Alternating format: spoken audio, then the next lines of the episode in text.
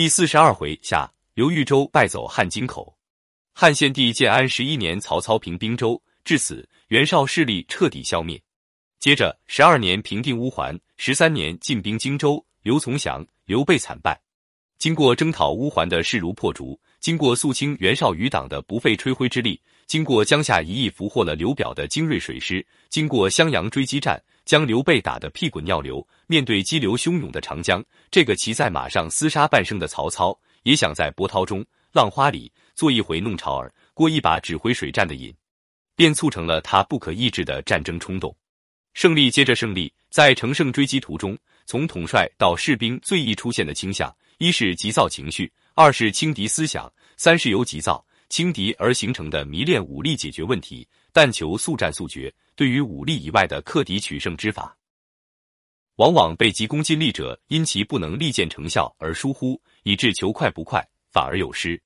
这就是所谓的被胜利冲昏头脑了。看来曹操患的这种病就叫胜利综合征。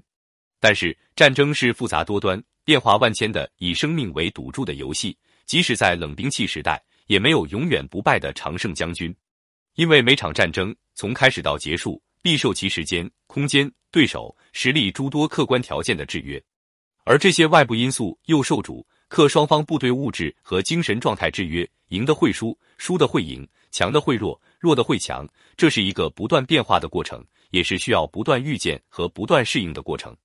因此，害上胜利综合征的曹操。急于想统一中国，拍脑袋打这一仗，就难免赤壁之败了。郭嘉的死对曹操却是个重大损失。在官渡战役之后，对袁谭、袁尚兄弟所采取的急则相济，缓则相争，促使他们内部生变，然后逐个击破的方针，事实证明是正确的。然后克服艰难险阻，付出重大代价，取得击其不备，打败乌桓，也使袁尚。袁熙和外境勾结，骚扰中原的计划破产，从而统一了北方，使三分之二的中国归于曹操手中。所以曹操痛心郭嘉之死，绝非作伪，甚至死后很久还给他的儿子追赠官爵，可知感念之深。所以曹操大军进驻荆州后，荀攸力主在政治上采取恫吓手段，在军事上采取重兵压境的方针，迫使江东就范，无疑是受郭嘉北征乌桓的启发。但是，一个成功的谋略，在其第二次、第三次的运用中，会不会取得同样成功，是值得怀疑的。没有办法，连续的胜利会对军事统帅产生极大的冒险诱惑，滋生再赌一把的勇气。经过官渡大战的得心碎意，经过征讨乌桓的势如破竹，经过江夏一役俘获了刘表的水师，这个骑在马上厮杀半生的曹操，也要过一下在水战中指挥千船万舰的瘾。所以，曹操拍板这场赤壁大战简直不费思量。现在弄不懂曹操为什么那样执迷于一举而下江东的雄图大略。一个领袖人物，他的性格因素、感情作用常常左右他的决策。一个太相信自己的领袖，最怕脑袋发热，自信自尊加之自直，无不给国家人民造成灾难。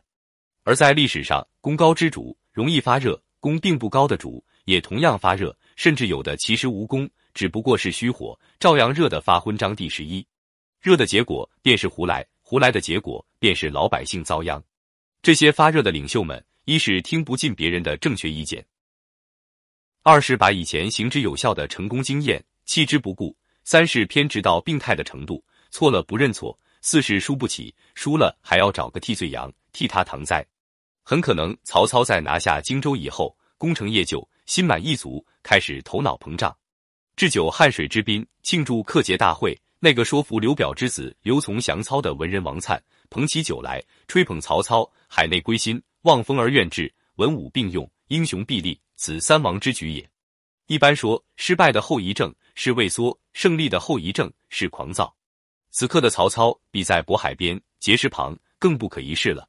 他现在要做的第一件事，就是完成他的“山不厌高，海不厌深，周公吐哺，天下归心”的夙愿。立万世基业了，有什么办法呢？曹操磨刀，孙刘自然也要磨刀，总不能伸长脖子等着挨宰吧？